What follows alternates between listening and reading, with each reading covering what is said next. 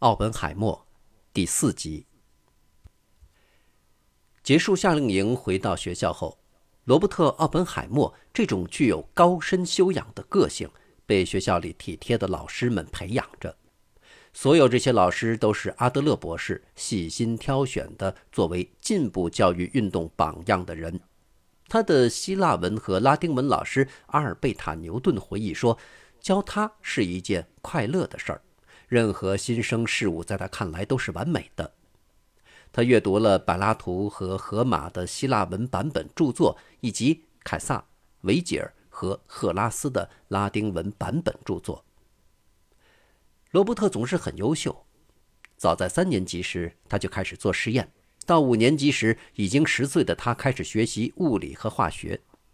他学习自然科学的兴趣如此之大，以至于。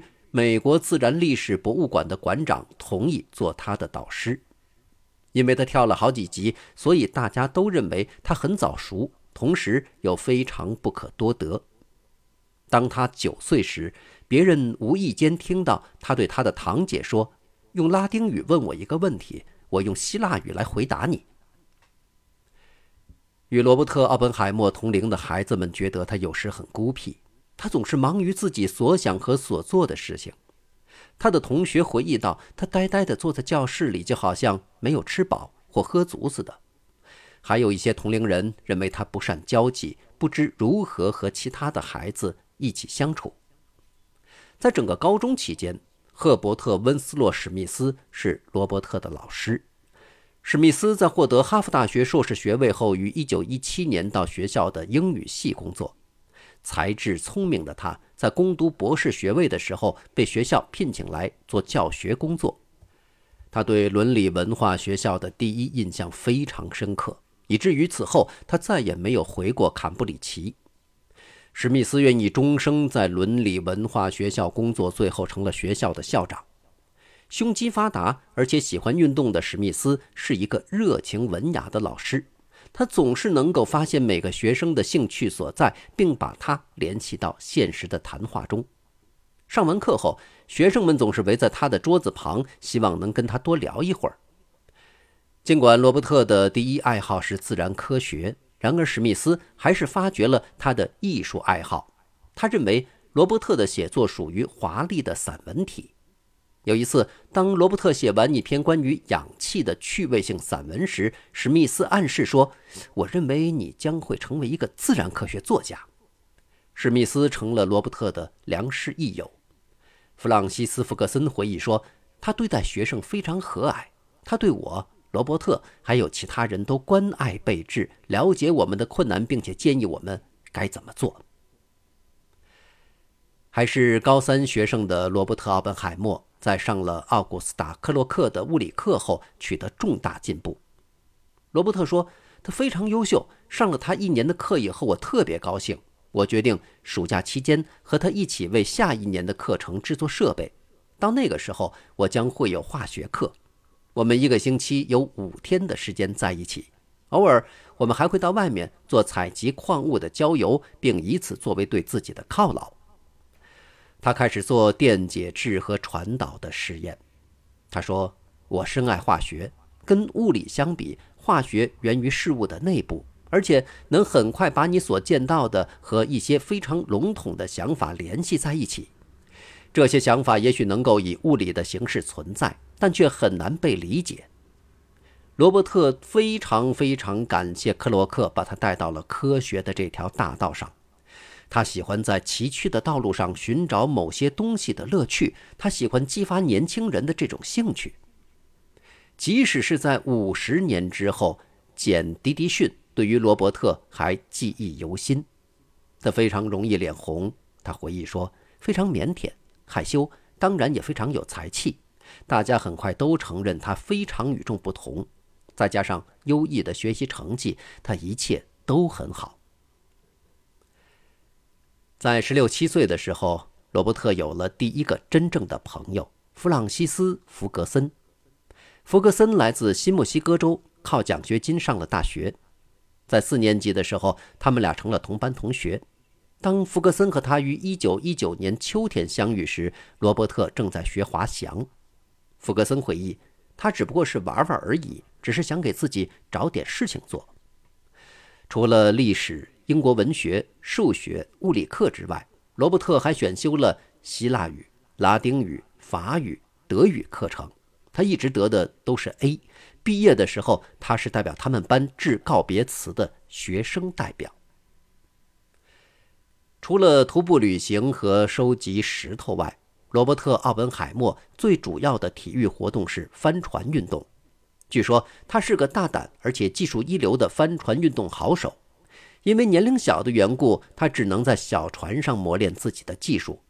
然而，当他十六岁时，父亲朱利亚斯给他买了一艘单桅帆船，他把它命名为“三甲基号”。这个名字源于一种叫做环丙烷氧化物的化合物。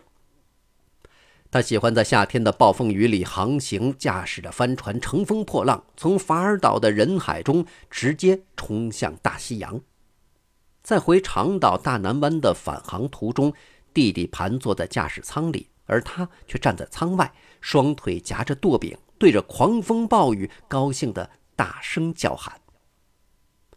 福格森永远不会忘记他第一次和罗伯特一起航行的情景。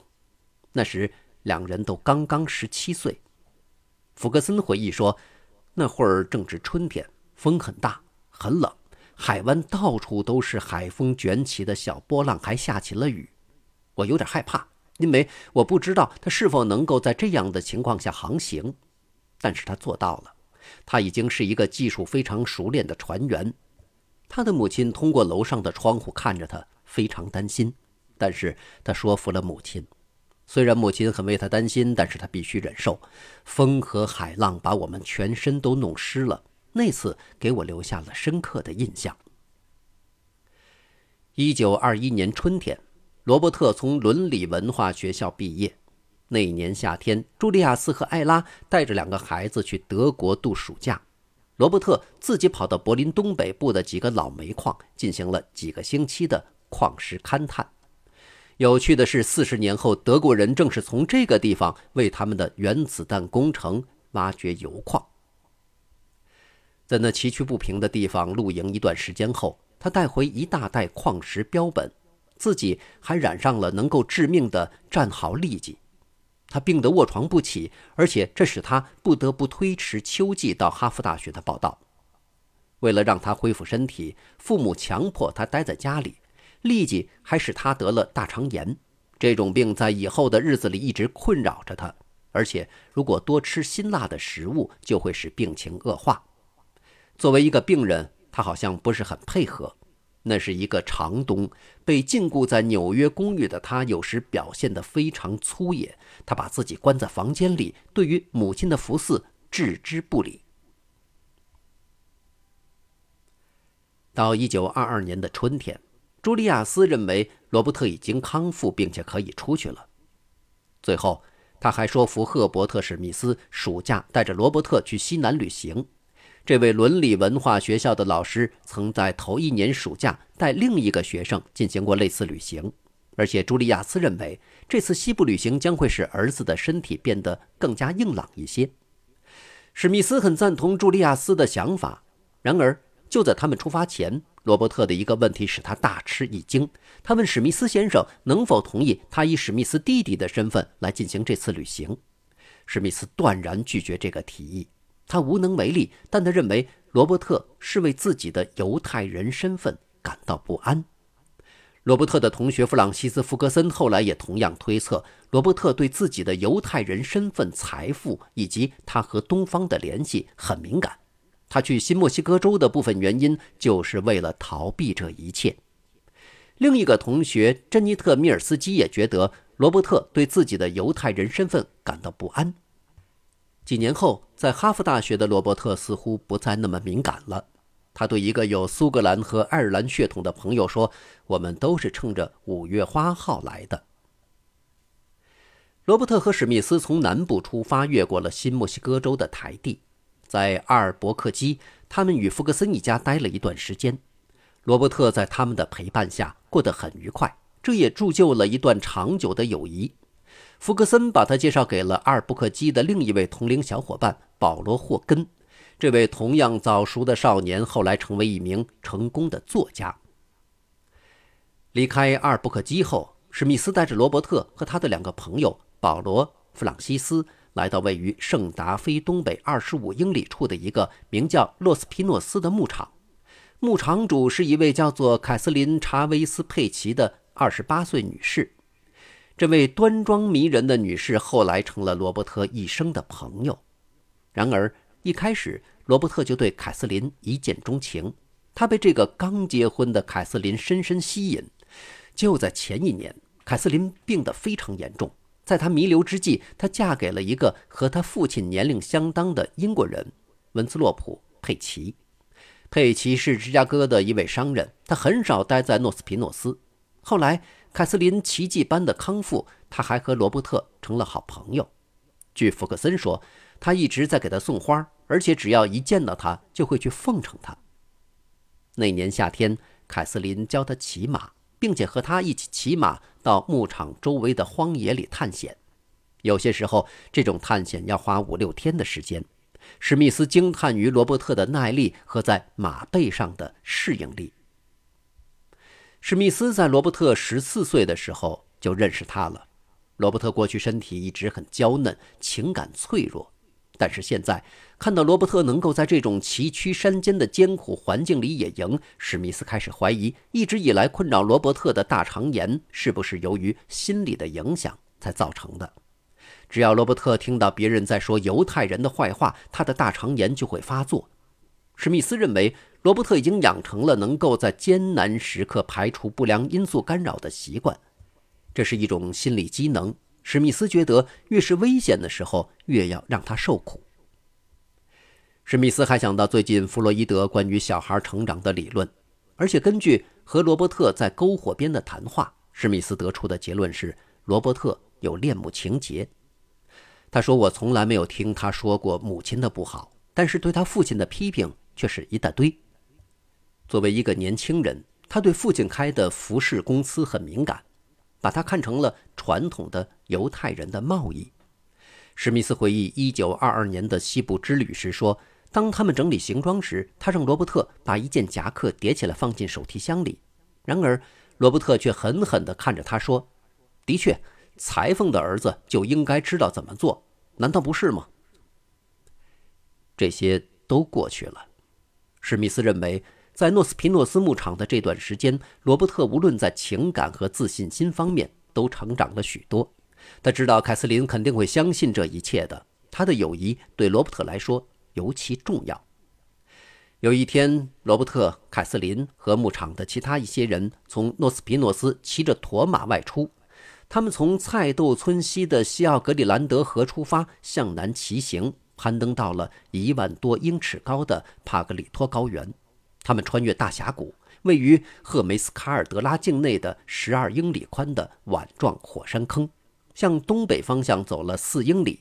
他们来到另一个大峡谷洛斯阿拉莫斯，这个名字源自于长在该流域内的一条小溪边上的绵白杨的西班牙语读音。此处唯一的居住地是数英里之外的一所寄宿制男校。物理学家艾米利奥·塞格雷看到后写道。那是一处美丽的世外桃源，这里草木葱郁。牧场学校矗立在北边两英里长的山顶上，它的南边是陡峭的大峡谷。一九二二年，当罗伯特第一次来参观时，学校只有二十五个男孩，大部分是有钱的底特律汽车制造商的儿子。他们整年都穿短袖，而且睡在并不暖和的阳台上。每个人负责照看一匹马。他们经常到附近的杰米斯山背包旅行。罗伯特很喜欢这种生活方式，这与他在伦理文化社团的环境形成鲜明对比。在以后的时间里，罗伯特经常回到这个荒凉的地方。罗伯特·奥本海默结束了他的暑假，离开了新墨西哥州荒凉而又美丽的山和沙漠。几个月后，当他听说史密斯又在准备去霍皮人村庄旅行时，罗伯特写信给他说：“当然，我非常羡慕。我看见你骑着马从充满沙尘暴危险的沙漠来到洒着落日余晖的山间。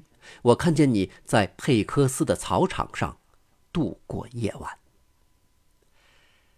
感谢收听这一集的节目，欢迎收听下一期。